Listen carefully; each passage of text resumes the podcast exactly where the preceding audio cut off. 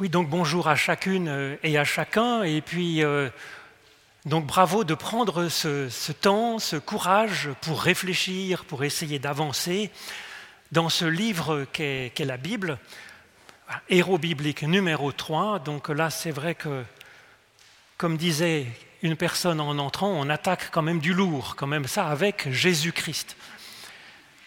Alors de qui parle-t-on? C'est ça un petit peu le problème, la difficulté de, l'exercice, c'est qu'il y a le Jésus historique et puis il y a des Christ. Alors pour illustrer ce, débat, cette complexité, vous voyez, j'ai mis en fait deux, euh, représentations. La première, c'est Rembrandt, donc au milieu du XVIIe siècle.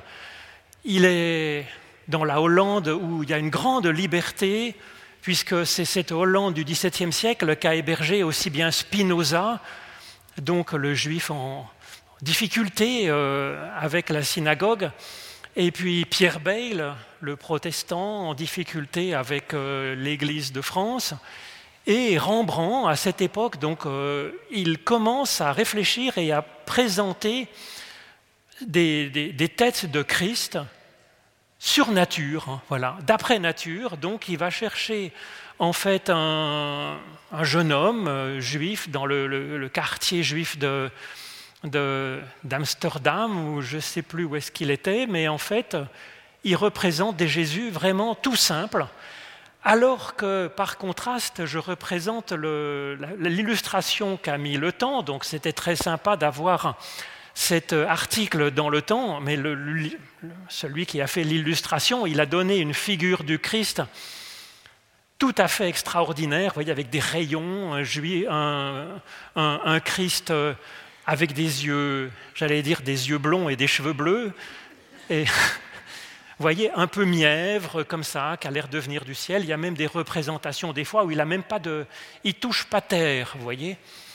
Et c'est par rapport à ce genre de représentation traditionnelle que Rembrandt est tout à fait choquant, tout à fait étonnant, tout à fait subversif. Et nous, nous sommes entre les deux, c'est-à-dire que le, personnage de Jésus, il est tout chargé de cet imaginaire qui vient finalement encombrer notre, propre conception, notre propre compréhension peut-être de cette personne ou de ce héros qu'est le Christ. Alors, ensuite, quel est le vrai héros? Donc, est-ce que c'est Jésus ou est-ce que c'est le Christ? Alors, il y a d'autres choses qui sont autour de, cette question de Jésus et du Christ, en particulier, par exemple, Amélie Nothomb, qui vient de publier un best-seller euh, pendant l'été, à la fin du mois d'août, Soif. Et ça, c'est un Jésus très, très euh, très subjectif. C'est-à-dire, c'est le Jésus qu'il a marqué dans son enfance, dans sa vie. Il n'y a pas de recherche derrière, de recherche spécialement historique. C'est une figure très subjective.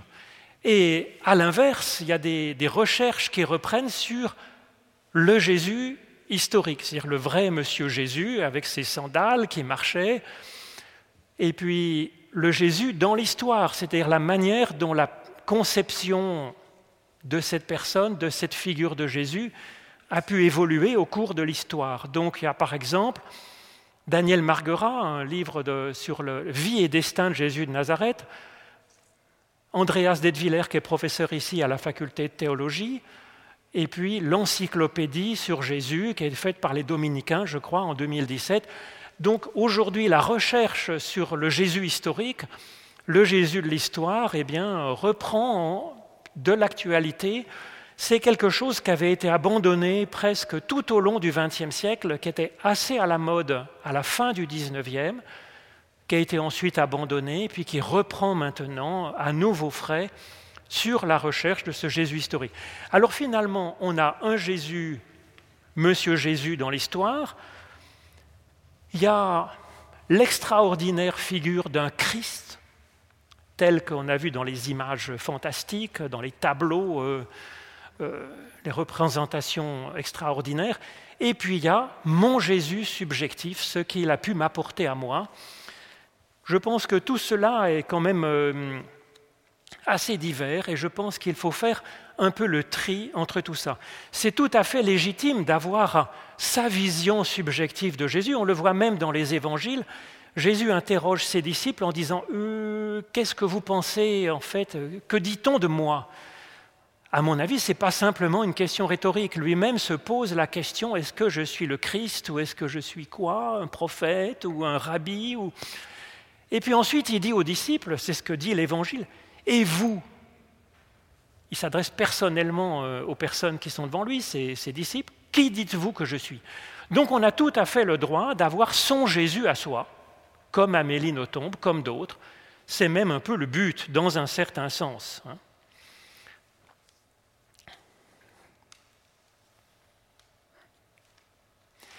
Alors là, je ne sais pas si vous pouvez voir, mais en fait, il y a le Jésus historique, et puis il y a des Christ, donc. Les Christ de la théologie, euh, et puis notre Christ à nous, dans un certain sens. Alors le Jésus historique, qu'est-ce qu'on sait de lui? Bon, on n'y était pas. Donc, c'est 2000 ans d'histoire, c'est pas complètement évident. Il est né vers moins 5 avant Jésus-Christ, si vous me permettez l'expression. Bon, les moines qui ont calculé le calendrier, essayant de le, caser sur, le caler sur la naissance de Jésus, sont un petit peu trompés.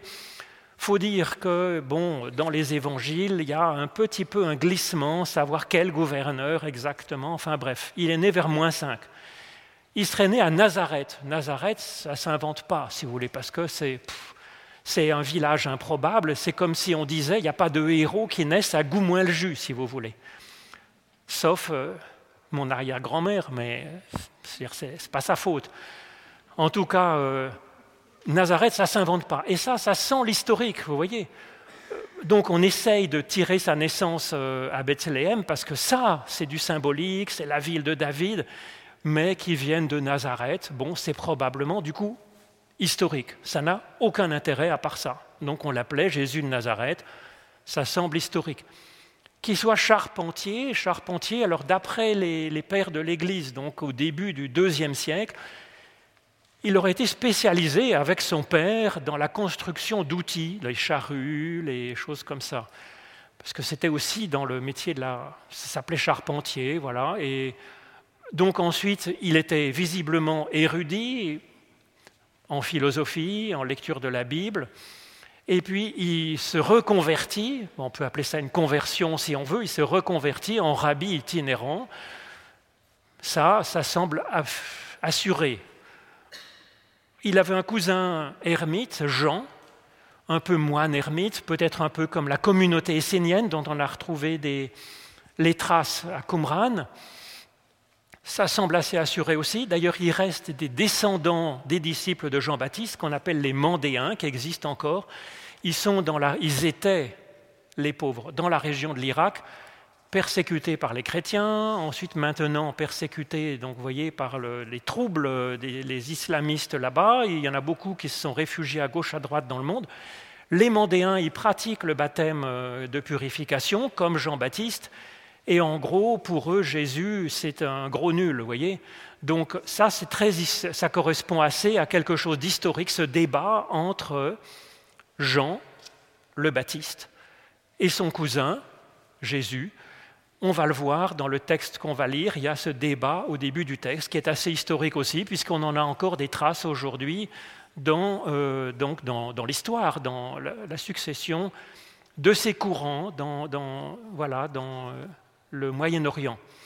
Alors un rabbi itinérant, plutôt spirituel, donc il est souvent en prière, plutôt libéral, bon, il pratique euh, la religion juive, mais d'une manière très souple.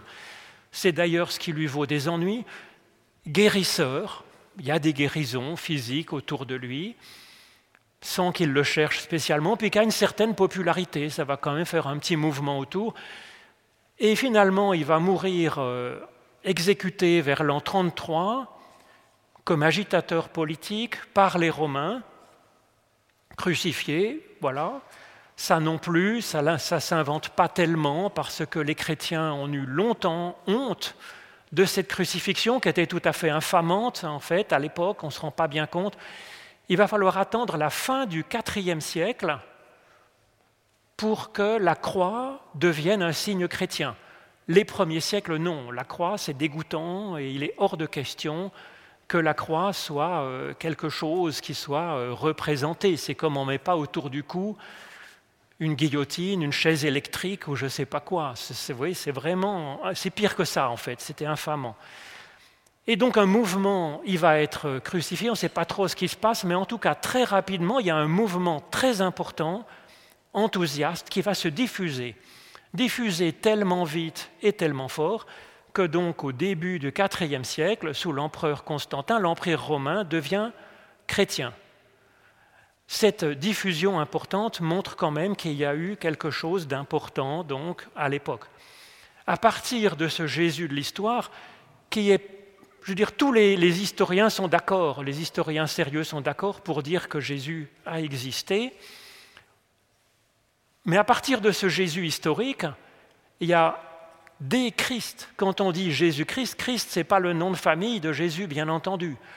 Quand on dit Jésus-Christ, c'est une confession de foi. Ça veut dire que Jésus est le sauveur ultime de l'humanité, d'une certaine façon. Alors d'une certaine façon, Comment? C'est très discuté.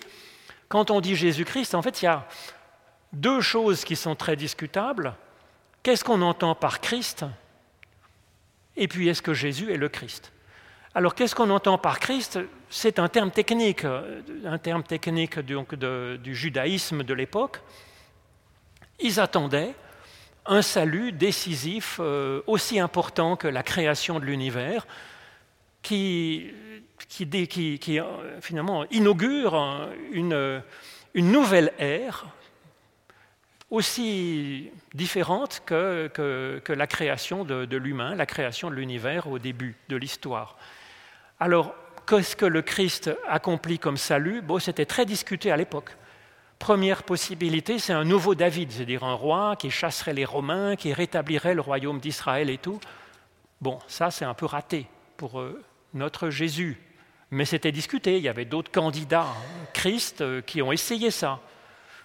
En particulier en l'an 70, ça a tourné à la catastrophe et du coup les Romains ont rasé le temple de Jérusalem, Jérusalem aussi, et il y a sur un arc de triomphe à Rome le souvenir de cette défaite avec euh, la représentation donc du chandelier du temple sur un arc de triomphe à Jérusalem. Nouveau David, bon, nouveau Moïse, c'est-à-dire un, Messie qui arriverait avec une, nouvelle loi, une nouvelle révélation décisive, absolue, venant de Dieu. Bon, Jésus n'a rien écrit, donc un peu discutable.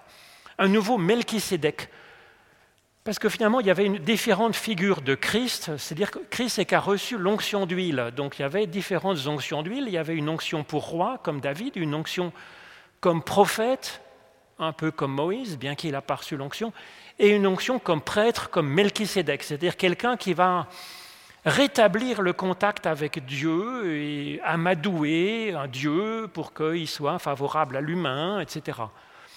Bon. Jésus semble dire que ce n'est pas trop de, de, travail à faire dans ce domaine parce que Dieu est de toute façon bienveillant, donc il n'y a pas de problème de ce point de vue-là. Alors il y a un autre candidat à Messie, c'est les prophètes, les grands prophètes comme Ésaïe qui présente un Messie, un serviteur souffrant, qui accompagne la souffrance, qui souffre avec nous et, qui euh, finalement nous accompagne dans nos difficultés pour euh, qu'il y ait plus de justice dans l'avenir. Ah, ça peut être un peu quand même, ça correspond un peu mieux, si vous voulez, à euh, notre Jésus. Il y avait aussi un candidat, c'est un Messie collectif qui stigmatise, qui euh, enthousiasme et qui finalement rassemble non seulement le peuple, mais l'humanité entière comme un seul corps, et puis que ça soit collectivement que nous sauvions le monde. Ben, il y a un peu de ça, si vous voulez, dans la relecture qui va être faite de ce qu'apporte, euh, le Christ, Jésus comme Christ, avec l'idée, vous le trouverez ça dans les lettres de Paul par exemple, avec l'idée que nous sommes, humanité, collectivement, le corps du Christ. En fait, ça se retrouve aussi. Alors, vous voyez, c'est très discutable, savoir est-ce que Jésus est le Christ, est-ce qu'il accomplit les Écritures. Alors, euh, finalement, ceux, les Juifs qui ne sont pas devenus chrétiens, ils disent, bah non, ça ne ressemble pas à ce que je pensais que devait être le Messie. Et puis il y a des, juifs qui sont devenus chrétiens, qui ont dit oui, ça ressemble à ce que j'espérais, ce que j'attendais comme Messie, ou en tout cas, ça me convainc. Ça me convainc peut-être aussi d'une nouvelle lecture de, la Bible hébraïque, du Premier Testament, et ça change leur lecture du coup de la Bible hébraïque pour comprendre différemment ces écritures anciennes. Alors, vous voyez, il y a un débat autour de ça. Voilà. Jésus serait le Christ, mais il nous sauve de quoi? Il nous sauve comment? Si vous interrogez les chrétiens, ce débat existe et est assez compliqué parce qu'on ne sait pas très bien. Jésus nous sauve de quoi? Nous sauve comment? C'est là que la place, par exemple, de témoignages comme euh, Amélie Nothomb, mais il y en a eu d'autres. Hein. Il y a eu Jean d'Ormesson, il y a eu Éric Emmanuel Schmitt. Il y a eu ces témoins qui disent voilà mon Christ à moi, c'est tout à fait licite. On a le droit, puisque c'est débattu.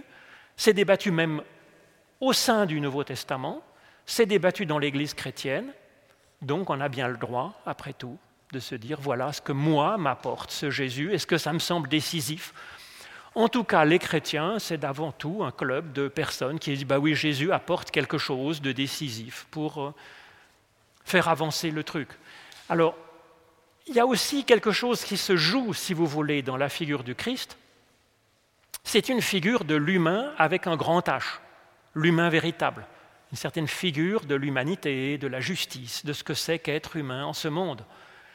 Ça aussi, ça se joue là-dedans, dans le personnage qui est bâti dans notre compréhension du Christ, peut-être à travers Jésus en tout cas. Et puis, ça, finalement, ce serait un peu le point oméga, vous voyez, c'est la finalité de notre développement, de notre espérance, peut-être, euh, dans ce que nous pourrions être, individuellement et donc collectivement. Et aussi, c'est un point alpha, c'est-à-dire c'est qu'est-ce que Jésus apporte comme salut, c'est-à-dire comme euh, nouveauté, comme source de salut, source de mieux-être, source de développement pour moi et pour l'humanité. Donc vous voyez, c'est à la fois actif comme un point alpha, comme une source, et à la fois une finalité. Alors ça, c'est pour euh, le Christ, donc pour Dieu qui manifeste son salut en Christ. Donc voilà ce, qui est en jeu, si vous voulez, mais d'une manière, voilà, en débat, en fait. Hein, en débat autour de ça. Alors, est-ce que Jésus a existé ou pas? C'est un débat assez récent, si vous voulez, qu'apparaît au XIXe siècle finalement. Il y a un consensus parmi les historiens, alors que je vous disais, Noé, c'est une figure littéraire, Abraham, Rebecca, Moïse, Josué, probablement. Dans l'Ancien Testament, les figures qui ont une réalité historique, ça commence en tout cas à partir de David, si vous voulez, dont on a des traces archéologiques d'un roi David. Mais avant, il n'y a pas eu à mon avis, ou à l'avis des exégètes, aussi bien catholiques que protestants. Enfin, on a les mêmes auteurs, les mêmes euh, spécialistes de la Bible. Hein. Il n'y a pas eu de Monsieur Abraham, il n'y a pas eu de Monsieur Adam, il n'y a pas eu de Monsieur Noé, euh, il n'y a pas eu de Madame Ève et de Madame Rebecca. C'est des figures littéraires. Par contre, Jésus, si, il y a eu un Monsieur Jésus, Monsieur Jésus de Nazareth. Quel indice il y a de la véritable existence d'un Monsieur Jésus? On n'y était pas, on n'a pas de photo, hein, on n'a pas de signature de sa main, bon, de Jules César non plus, vous allez me dire. À mon avis, il y a l'histoire du christianisme, cet enthousiasme très rapide, éruptif. Une composition littéraire développe pas, si vous voulez, c'est un enthousiasme pareil. Il faut un charisme, il faut, à mon avis. Mais ça, ce n'est pas un signe absolu. Les sources des opposants, à mon avis, ça, c'est une preuve plus intéressante et plus convaincante. Les opposants, ils n'ont pas dit Jésus n'existe pas. Ils ont dit c'est un nul. Voilà, alors c'est la même chose. comment prouver que les Américains ont marché sur la Lune, que Armstrong a marché sur la Lune? Il y a des tas de théories du complot qui disent ben, il y avait c'est un scénario hollywoodien avec des. Hein, c'est faux, c'est que du bidon. Quelle preuve on a alors que c'est vrai que ces images qu'on voit d'Armstrong sur la Lune, euh, petit pas pour l'homme, grand pas pour l'humanité, c'est pas du, bidon. c'est oui. Eh ben, c'est qu'en fait, en pleine guerre froide, les Russes, ils n'ont pas dit c'est faux. Or, euh, il surveillait. Donc euh, ça, c'est quand même une preuve que c'est vrai, si vous voulez. Et là, c'est pareil. Les opposants n'ont jamais dit que Jésus n'avait pas existé, que c'était une figure littéraire, que c'est un midrash, un commentaire narratif de, de l'Ancien Testament, une réactualisation de l'Ancien Testament. Non. Ils ont dit c'est un nul. Alors il y a le Talmud juif, ils disent Jésus, d'abord c'était un bâtard de Marie qui a été violé, couché avec un soldat romain qui s'appelait Pandéra ou Panthéra. Il a été sorcier, bon, c'est-à-dire qu'il faisait des guérisons pour tromper le peuple. Et puis il a troublé Israël, finalement, il a été exécuté, euh, abandonné par tous ses disciples. Ça correspond assez bien, si vous voulez, à ce que dit l'Évangile, mais en disant bah, c'est un nul, euh, il trouble tout le monde, euh, il fait des guérisons, oui, mais pour, pour séduire les gens. Bon. Et puis les Romains, ben là, on a quelque chose d'assez touchant quand même. C'est un graffiti du deuxième siècle qu'on a retrouvé à Rome. Donc il y a, en mauvais grec, il y a marqué Alexamenos adore son Dieu. Et puis on voit donc un, je ne sais pas si on voit ici, donc il y a monsieur le, Alexamenos, hein, qui est un, chrétien qui adore son Dieu. Et donc on voit un Christ à tête d'âne en croix. Vous voyez, donc la croix était une infamie, et puis c'était pour se moquer de Jésus en disant c'est un âne là, qui braie. Vous voyez qu'il y a ce. Je ne sais pas si vous avez déjà entendu un âne, mais c'est assez spectaculaire, pas spécialement harmonieux, donc c'était pour se moquer. Donc ça, ça montre, si vous voulez, que ben, voilà, il y a une réalité quand même historique. Et puis il y a aussi, si vous voulez, dans euh, les évangiles, des choses qui, qui ne s'inventent pas, qui sont gênantes. Par exemple, euh, il y a le fait que tous les disciples l'aient abandonné. Au moment de la rédaction de l'Évangile, c'est très gênant parce que c'est le moment où euh, l'Église commence à se constituer, où on faut respecter un peu les autorités, ceux qui enseignent. Et voilà que les récits fondateurs qui sont composés à ce moment-là mettent en scène des apôtres qui comprennent rien, qui abandonnent leur maître. Ça fait pas, euh, c'est pas très productif, si vous voulez. Donc en fait, on pense plutôt qu'il y avait cette réalité un peu gênante qui est prise en compte dans le récit des évangiles un peu comme une apologie. Et, c'est pareil pour Jésus exécuté. Jésus exécuté, ça pose un vrai problème euh, qui, va nécessiter une explication. Alors à partir de, donc je veux dire, de Jésus, les évangiles vont commencer à être rédigés une ou deux générations après sa mort. Et il y a quatre textes qui vont s'imposer très vite euh, comme étant fondamentaux dans quatre communautés au cours de quatre grands témoins. Alors là, j'ai mis euh, ce, petit, manuscrit, en fait, c'est euh, un petit manuscrit donc, qui date de la début du deuxième siècle, qui a été retrouvé en Égypte, un papyrus. Hein, euh, avec un morceau de l'Évangile selon Jean. C'est le plus ancien, euh, manuscrit de l'Évangile qu'on ait gardé. Alors de quoi il, cause ces, écrits? Pour le voir, on a ce témoignage de Papias, qui est donc un évêque vers l'an 130, et puis Irénée, qui était d'abord en Smyrne et puis qui finalement est allé jusqu'à Lyon, où il a été évêque de Lyon à la fin du deuxième siècle. Voilà comment il raconte l'histoire de la rédaction des évangiles. Ainsi Matthieu publia-t-il chez les Hébreux, dans leur propre langue, une forme écrite d'évangile, à l'époque où Pierre et Paul évangélisaient Rome et y fondaient l'Église. Donc c'est dans les années 60-65. Donc vous voyez, c'est un peu la, fin finalement de cette première génération euh, des témoins. Matthieu, donc, c'est un des apôtres. Après la mort de ces derniers, donc de Pierre et Paul, donc c'est après 65, 67, Marc, le disciple et l'interprète de Pierre, nous transmit lui aussi par écrit ce que prêchait Pierre. De son côté, Luc, le compagnon de Paul, consigna en un livre l'évangile que prêchait celui-ci, que prêchait Paul. Donc, vous voyez, Marc et Luc, ce n'est pas des, des, apôtres de Jésus qui étaient vraiment avec lui, ils étaient disciples l'un de Pierre, l'autre de Paul et ils ont rédigé des textes. Puis Jean, le disciple du Seigneur, donc là il était apôtre aussi, celui-là même qui avait reposé sur sa poitrine, publia lui aussi l'Évangile, tandis qu'il séjournait à Éphèse, en Asie, donc dans les années 90, 95, quelque chose comme ça. Donc, voyez, tel que c'est présenté, finalement, ces quatre prédications. Ce n'est pas des reportages, c'est la prédication, ce que prêchait Pierre, ce que prêchait Paul. Matthieu, voilà, hein, c'est comme un effort d'évangélisation aussi.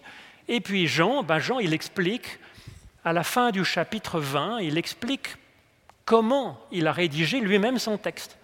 Voilà ce qu'il dit. Jésus a fait encore en présence de ses disciples beaucoup d'autres signes, c'est-à-dire des actes qui sont à décrypter comme un langage, qui ne sont pas écrits dans ce livre, mais ces choses ont été écrites afin que vous ayez foi, que vous croyez, que vous ayez foi que Jésus est le Christ. Vous voyez, c'est la grande question dont je vous parlais au début, que Jésus est le Sauveur ultime, qu'il apporte un salut ultime pour l'humanité tout entière, le Fils de Dieu, et qu'en ayant foi, qu'en croyant, vous ayez la vie en son nom. Parce que le verbe croire ici, c'est le verbe de la confiance, de la relation, ce n'est pas le verbe de la croyance ou de la connaissance, hein. c'est une verbe d'une...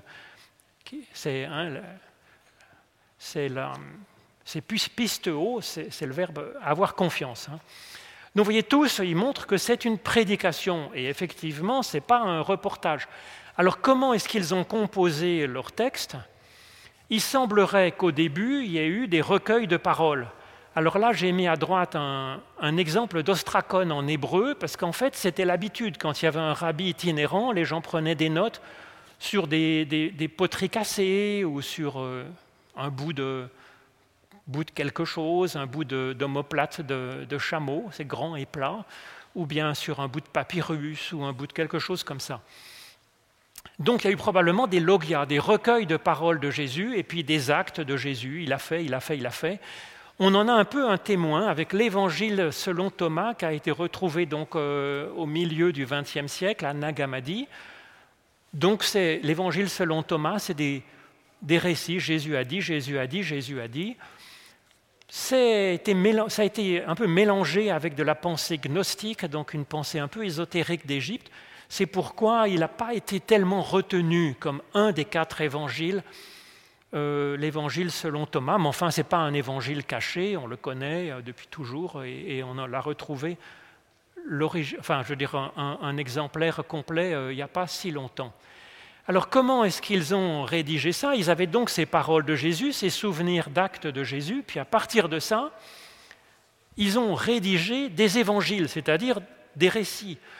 Ça, ça correspondait assez bien à la tradition juive où on fait de la théologie par des récits, pas tellement par de la spéculation comme la, théologie, comme la philosophie grecque. Mais en même temps, pour les Grecs, c'était assez une habitude de faire des, des récits héroïques. Et quand on regarde au point de vue littéraire, les évangiles, Jésus est présenté comme, c'est comme un récit héroïque. C'est un récit de construction littéraire comme ça. Donc il y a des paroles de Jésus, des actes signifiants, puis aussi des mises en récit deux points essentiels de ce que le, rédacteur a, senti comme étant décisif dans sa propre vie à travers Jésus. Par exemple, j'ai mis là bon, euh, la marche sur l'eau, donc un, peintre euh, euh euh, de la fin du XIXe siècle, donc c'est très romantique, on ne voit pas très bien, vous verrez mieux si vous allez regarder le document donc, sur le site euh, hérobiblique.ch, mais euh, voilà, c'est tout à fait fantastique, il y a Jésus qui marche sur l'eau. Donc je ne sais pas si vous pensez que Jésus, Monsieur Jésus, a marché sur l'eau sans ski nautique, on a le droit de le penser si vous voulez. Moi, personnellement, je pense que c'est un théologumène, c'est-à-dire c'est une mise en récit d'une vérité existentielle, théologique, spirituelle. C'est-à-dire que l'eau, pour les Hébreux, ça représente le chaos, ça représente, c'est pas vraiment le mal, mais c'est ce qui est sauvage, ce qui est incréé, ce qui est en désordre. Et donc pourrait nous engloutir. Eh bien, Jésus, par la foi, il nous aide à finalement faire chemin dans notre vie sans être englouti par le chaos de l'existence. Alors, vous voyez, ce n'est pas, pas, un mensonge en disant Jésus, je vais raconter, tiens, que Jésus est très fort et donc euh, il fait des choses impossibles. Ce n'est pas du tout l'objectif. C'est mis en récit comme un miracle pour nous dire que oui, il y a là quelque chose qui est dans notre vie, qui est vécu par la foi, comme le disait Jean avant, par la foi, chose qui est vécu réellement, mais comme beaucoup plus que simplement de la psychologie, euh, de, hein, de se sentir plus fort, euh, rassuré. Quelque chose qui est comme venant de l'extérieur, qui nous porte, voyez. C'est pour ça qu'il le présente comme un miracle, c'est pour dire que pour nous, c'est plus que simplement de la psychologie, que ça vient, que ça vient d'ailleurs et que normalement on n'aurait pas dû être capable. Alors moi j'ai rencontré pas mal de personnes euh, âgées dans des moments difficiles peut-être de leur vie et qui disent que oui, la foi les a vraiment portés, les a aidés à, vivre, à traverser des choses difficiles. Alors après, euh, on n'est pas forcément d'accord avec ce qu'écrit, par exemple, ce récit. On peut dire, ben non, moi je ne le vois pas comme ça et je ne suis pas d'accord. Mais en tout cas, à mon avis, c'est comme ça que ça fonctionne. Donc, euh, finalement, dans le texte de l'Évangile, il y a des vraies paroles de Jésus, historiques. Il y a des vrais actes de Jésus historiques, éventuellement des actes gênants pour leur donner sens et explication. Et puis, il y a des mises en récit de vérité théologique et existentielle. Donc du coup, ce n'est pas très facile de savoir telle chose. Est-ce que c'est historique un peu gênant?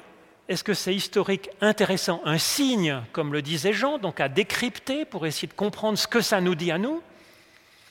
Ou est-ce que c'est un théologumène, c'est-à-dire qu'il n'y a pas eu de vérité historique derrière, et puis c'est purement existentiel, spirituel, à lire comme étant à l'intérieur de nous-mêmes après, c'est à chacun, si vous voulez, de faire la différence. ça, on est tous d'accord. Euh, par exemple, quand Jésus dit, quand il y a marqué Jésus est la lumière du monde, on est d'accord que bon, la nuit, euh, quand il fait nuit, nuit sans le pleine lune, même quand on a une foi du tonnerre de Dieu, on voit pas clair hein, et que l'abonnement, euh, l'abonnement à l'électricité, bah, suffit pas, enfin, est quand même bien utile, voyez. Donc on est d'accord, tous les chrétiens sont d'accord. Alors ensuite, il y a des chrétiens qui disent si, il faut absolument être convaincu que Jésus marche sur l'eau. Bah, écoutez, si vous voulez être convaincu, soyez convaincu. Après, hein, chacun son truc. Donc euh, voilà. En tout cas, il y a euh, un Jésus de Nazareth comme ça, que certains considèrent comme étant le Christ, et un scandale, un choc, un vrai problème dans l'annonce, c'est Jésus mort, exécuté. Alors si je mets ça, c'est quand même une peinture assez choquante de Holbein, c'est quand même très cru, si vous voulez. Hein. c'est au début du XVIe siècle. Et je connais beaucoup d'enfants qui ont été je dire, traumatisés par euh, le cadavre de Jésus sur la croix dans une église. C'est vrai que c'est choquant.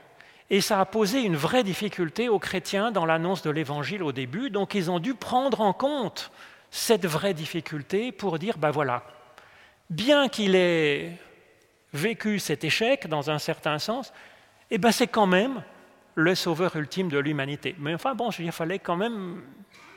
C'était pas évident à faire passer, si vous voulez.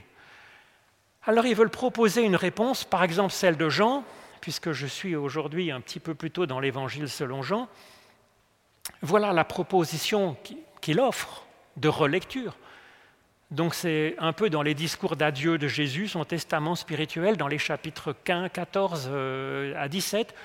Comme le Père m'a aimé, je vous ai aussi aimé. Aimez-vous les uns les autres comme je vous ai aimé. Il n'y a pas de plus grand amour que de donner sa vie pour ses amis.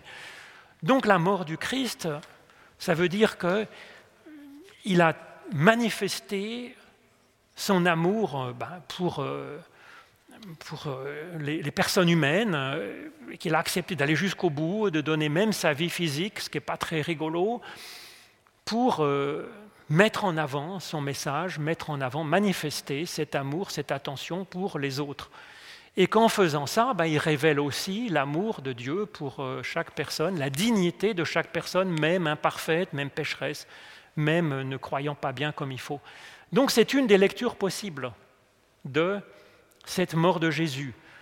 Alors, il y en a d'autres, hein. en particulier à partir du Moyen Âge a été développée l'idée que la mort de Jésus, elle viendrait racheter nos fautes. Alors ça, c'est quand même basé surtout sur finalement une conception du Moyen Âge du droit féodal où la faute, elle implique une punition. Et donc Dieu fonctionnerait sur ce système du donnant-donnant, euh, du marchandage, c'est une théologie qui est tout à fait épouvantable, tout à fait, à mon avis, contraire à l'Évangile. Il y a d'autres lectures que cela de la mort du Christ. Et franchement, je préfère plutôt celle-là, donc une manifestation de l'amour de Dieu plutôt que pour acheter l'amour de Dieu. C'est une théologie épouvantable, c'est aussi une éthique épouvantable où une faute de quelqu'un, par exemple de son enfant, ben, il faut forcément qu'il y ait de la souffrance pour payer euh, la bêtise de l'enfant. Je ne crois pas que ce soit une pédagogie qui soit géniale, ni une éthique qui soit géniale. L'amour va au-delà du pardon. Euh, bon, ce serait une autre question très longue à développer. Mais en tout cas, il y a un vrai problème autour de la mort de Jésus qu'ils vont essayer d'expliquer à travers les évangiles. Alors ensuite, de quoi il nous sauve? Assez rapidement se dégagent différentes lectures possibles, et ça, on le voit dans les catacombes. Par exemple, je vous ai mis deux dessins des catacombes.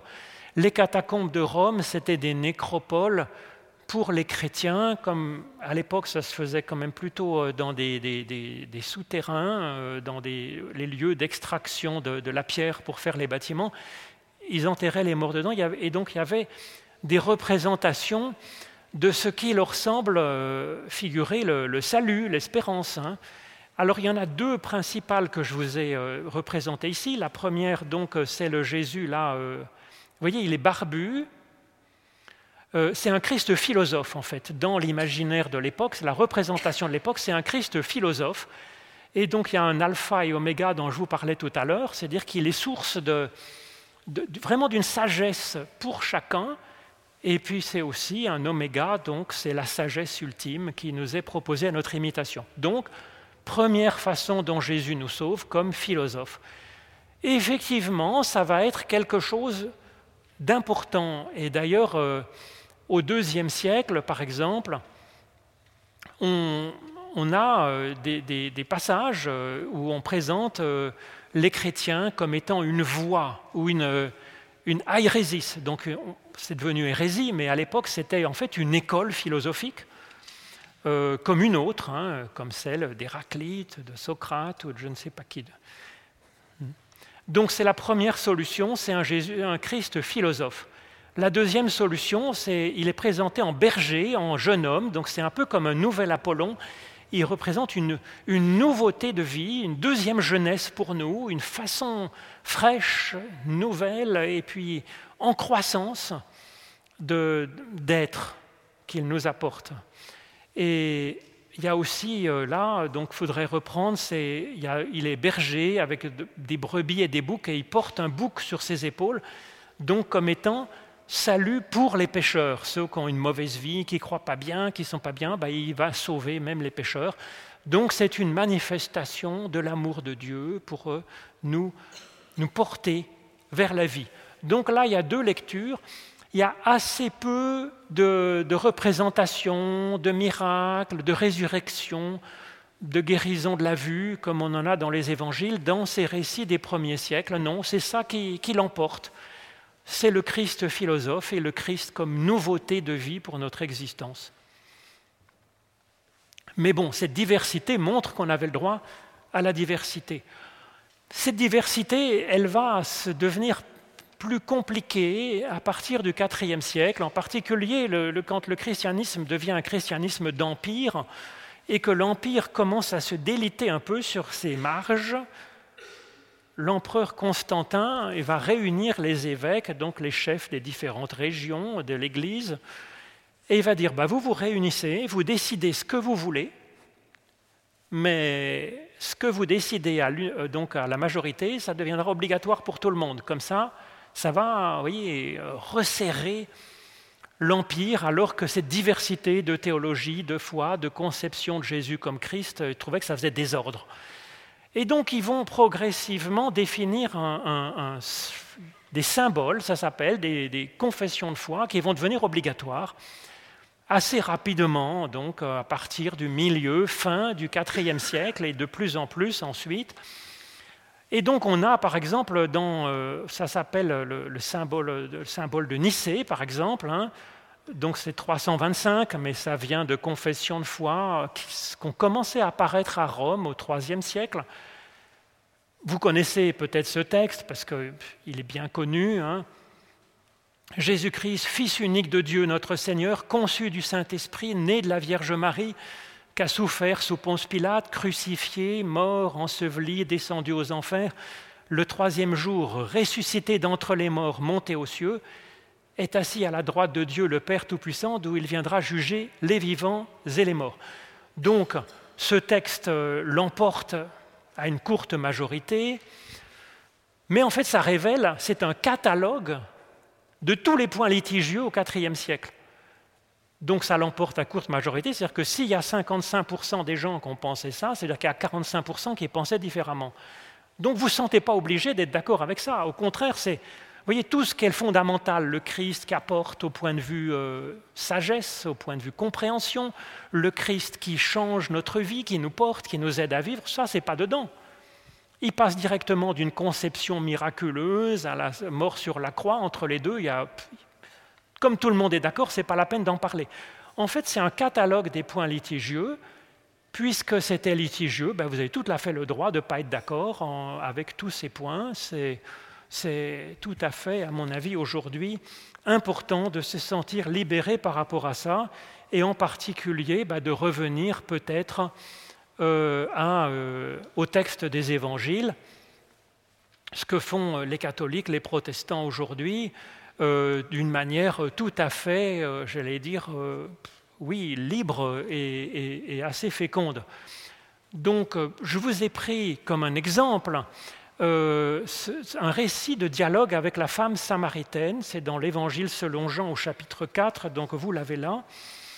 Et, et donc, qu'est-ce que ça va nous dire C'est un, un récit d'une rencontre de Jésus avec une femme samaritaine. Alors, c'est tout à fait improbable comme rencontre. À mon avis, il y a de l'historique derrière. Ensuite, il y a un texte qui est extrêmement rédigé, construit, qui est en fait un tissu de symboles qui étaient clairs à l'époque, qui sont plus difficiles à décrypter maintenant parce qu'on n'a pas forcément les codes de ces symboles à notre époque les symboles, c'est quelque chose de très culturel, et donc c'est un peu des idiomes qui ne sont pas forcément évidents à décrypter. En tout cas, ce qui me semble être la clé de ce récit, alors on n'est pas forcément d'accord avec ce récit, hein, mais qui montre comment est-ce que Jésus serait le Christ, qu'est-ce qu'il nous apporte, en quoi ça nous sauve, c'est ce passage. Celui qui boira de l'eau que je lui donnerai n'aura plus jamais soif. Et la femme répondit à Jésus, Seigneur, donne-moi cette eau, afin que je n'ai plus soif et que je n'ai plus à venir puiser ici.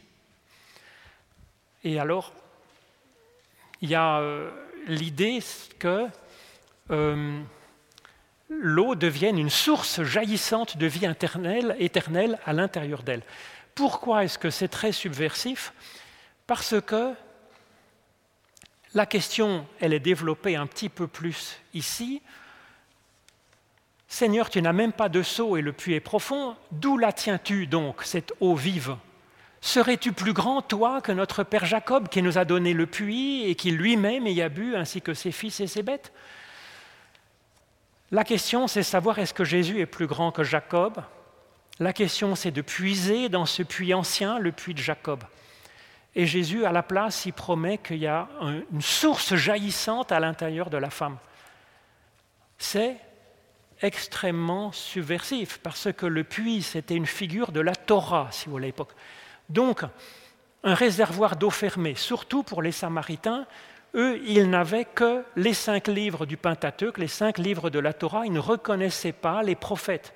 Donc pour eux, tout était compris dans ce réservoir de la Bible. C'était un réservoir clos, fermé, dans lequel des exégètes allaient puiser savamment et portaient ensuite quelque chose pour arroser notre existence, hein, pour l'irriguer.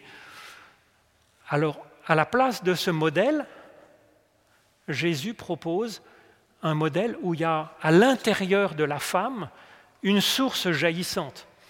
Donc, est-ce que Jésus serait plus grand que Jacob? Non, il est d'un autre ordre.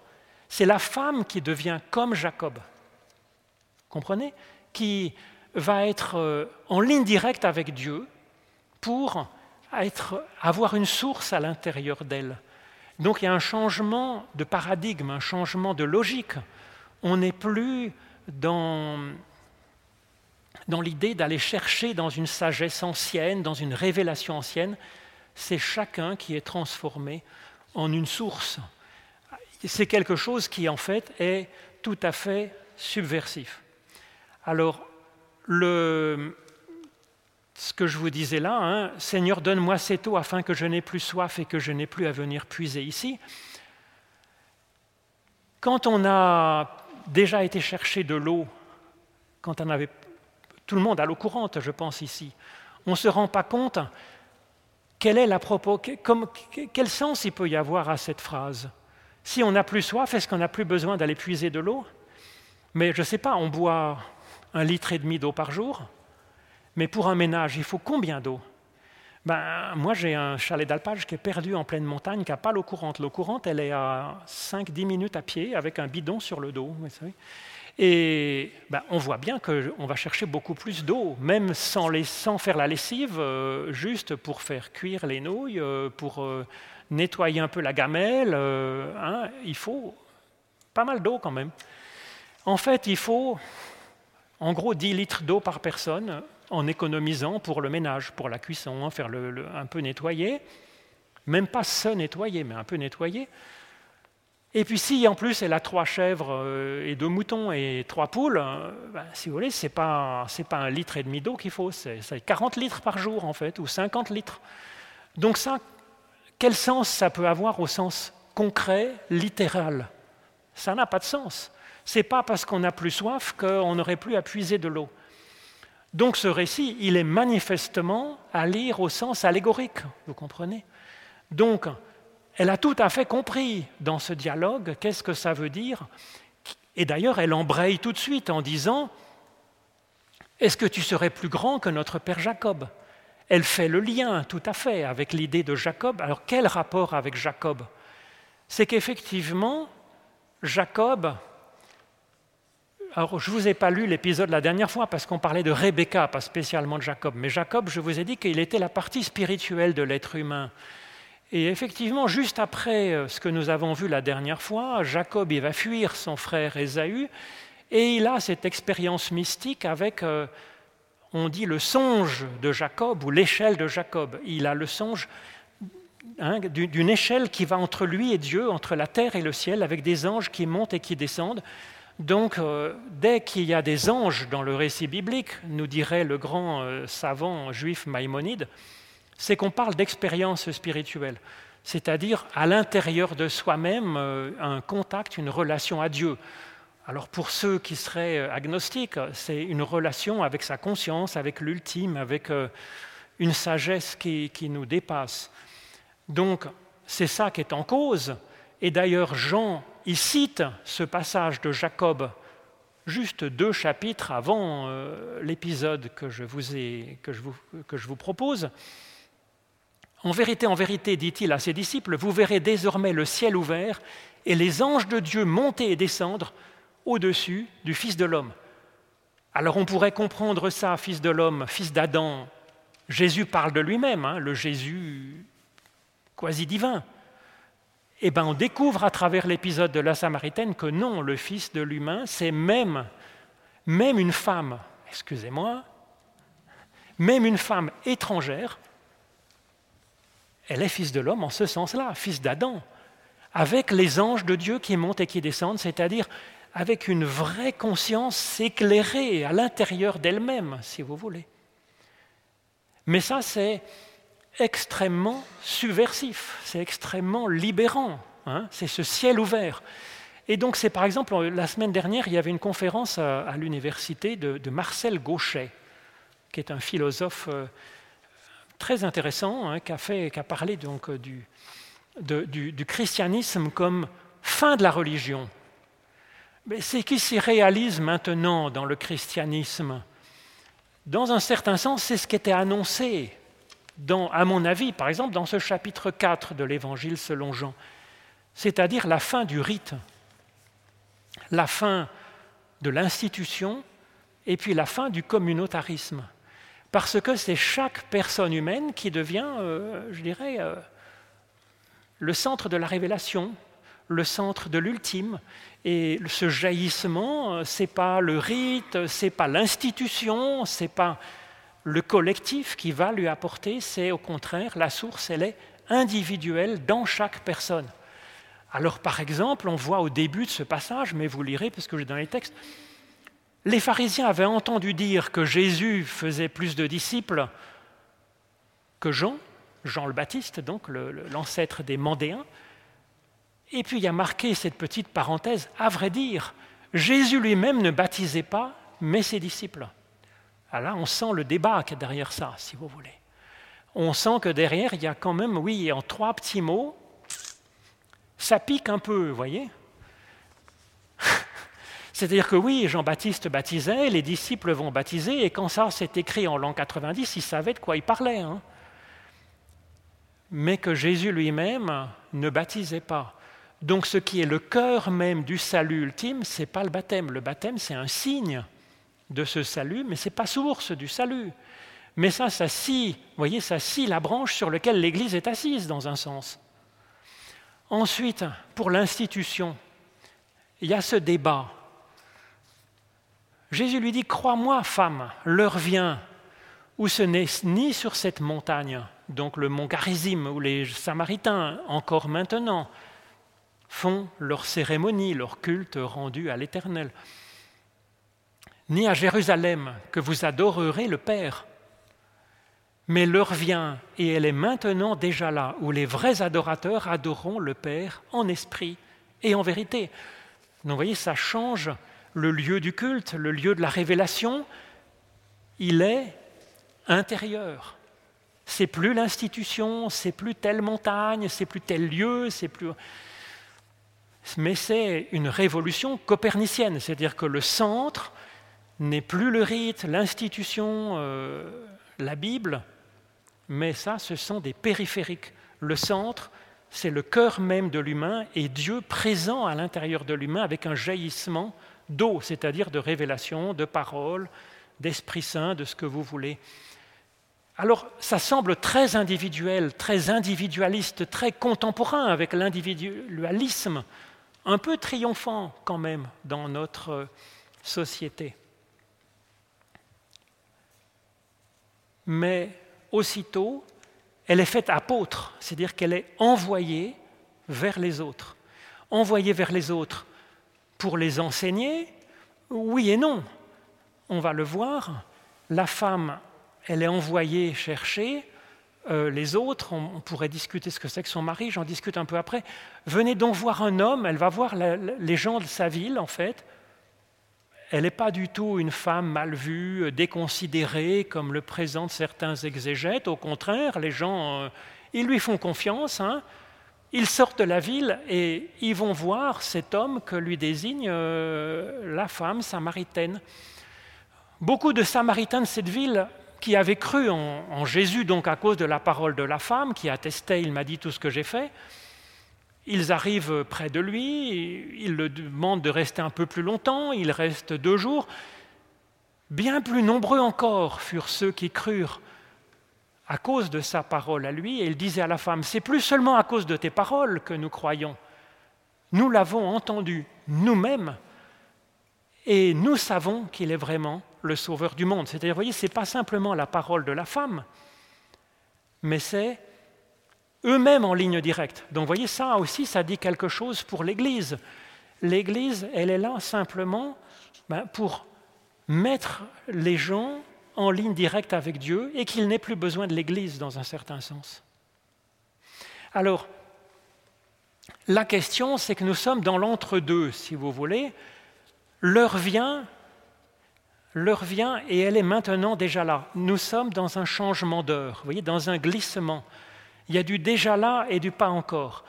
Donc, à la limite, la, Bible, les, baptêmes, les rites, les sacrements, euh, l'enseignement, c'est dans cet entre-deux, si vous voulez, mais ce n'est pas l'ultime.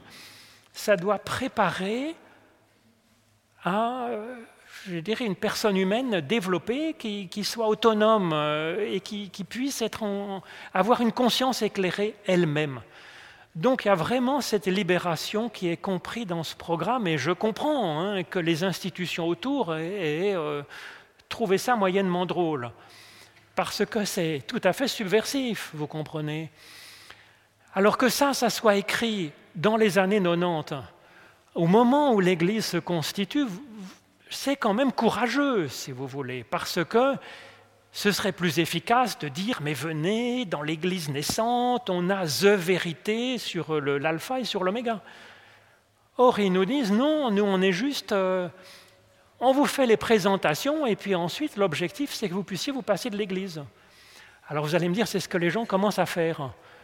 Mais finalement c'est pas si mal si c'est pour être autonome et être dans une vraie conscience éclairée qui puisse d'avoir cette autonomie. À mon avis, comme la place de la femme dans l'humanité. Vous voyez, quand même, c'est une femme là qui est au cœur même de cette révélation qui est faite apôtre, c'est la femme en premier. On a mis 2000 ans, nous, à donner le droit de vote aux femmes après. Ce n'est pas de la faute de Jésus quand même. Hein. c'est que, bon, on est un peu lent à comprendre, mais c'est normal, si vous voulez, parce que chaque génération recommence à zéro. Mais c'est pareil pour euh, cette libération des personnes. L'objectif, c'est que chaque personne puisse être autonome dans sa conscience, dans sa... Voilà. Alors ici, c'est un tableau de, de, Cranach, magnifique, hein, avec euh, donc euh, Jésus, la Samaritaine, les disciples qui reviennent, et puis derrière la foule qui sort de la ville, qui va aller vers Jésus. Donc c'est cette femme apôtre. Je vous disais, il y a une histoire de Marie, effectivement, de Marie d'époux. C'est un peu compliqué. Jésus dit, bah, va chercher ton mari. Euh, il dit, bah, en fait, je n'ai pas vraiment de mari. Oui, tu as eu cinq maris, et puis celui que tu as maintenant, ce n'est pas un mari, donc c'est le sixième. Mais en fait, il y a même un septième mari, parce que les rencontres autour du puits, c'était bien connu dans l'Ancien Testament. Je vous en ai parlé la dernière fois pour Rebecca, c'est là qu'elle a rencontré, qu'elle a été draguée par, euh, hein, Eliezer pour Isaac. Euh, c'est là qu'Abraham a rencontré, euh, non, c'est pas Abraham, c'est Isaac. Il y a Isaac, Jacob aussi va rencontrer sa femme au bord d'un puits, puis il y a Moïse aussi, donc c'est le lieu de rencontre, du, mariage en fait. Donc le septième mari, c'est Dieu lui-même en fait, si vous voulez. Et ça présente une certaine forme d'alliance, une certaine forme de, relation à Dieu, seul à seul, en couple, la personne individuelle et son Dieu. C'est une nouvelle alliance. Donc les cinq premiers maris les cinq premiers maris, ça représente la Torah, le chiffre 5. Hein. C'est une alliance euh, hein, de l'écriture ancienne, euh, du, réservoir de citernes donné par la révélation ancienne. Et puis le sixième, ben, c'est quand on devient athée. Hein. Le chiffre 6, ça représente la création animale, matérielle, sans euh, la partie spirituelle et bénédiction. Et puis on pourrait dire la simple solidarité humaine peut-être, hein. et puis le 7, le nouveau mari qui, est en cause ici, bah, c'est Dieu seul à seul. Alors Dieu seul à seul, mais ensuite avec cet ensemble de Dieu seul à seul, ensemble d'individus éclairés, bah, ça forme communauté, ça forme corps du Christ, donc ce Messie pluriel, universel. Alors ça, c'est bien compris, si vous voulez, dans l'alliance avec Jacob que nous avons vue, un Dieu qui l'accompagne personnellement, et puis un Dieu aussi qui est universel. Il y a marqué toutes les nations seront bénies euh, à travers lui. Donc il y a bien le côté universel qui est compris là-dedans, et le côté très, euh, personnel, très intime. Donc voilà un peu ce que je voulais vous proposer comme lecture euh, aujourd'hui pour cette page euh, donc de, l'Évangile pour découvrir en quoi est-ce que cet Évangile nous propose que Jésus est le Christ. Mais vous pouvez avoir d'autres opinions. Nous avons quatre évangiles et c'est fait pour que nous puissions avoir cette diversité, pour que nous ayons notre propre opinion. C'est compris à l'intérieur même des évangiles. Donc si vous avez des questions, vous pouvez soit euh, rester un peu à la sortie pour discuter, soit aller sur le, site internet, me poser des questions, donc soit sur hérobiblique.ch ou sur je cherche Dieu.ch. Euh, je suis à votre disposition. Et puis, euh, si vous le voulez bien, mardi prochain, donc nous avons encore une femme, donc c'est Marie-Madeleine, qui est encore une femme mise à l'honneur par Jésus, qui va être donc apôtre des apôtres. Donc, euh, ben, bon retour hein, pour euh, vous tous et merci de nous avoir euh, rejoints ce matin.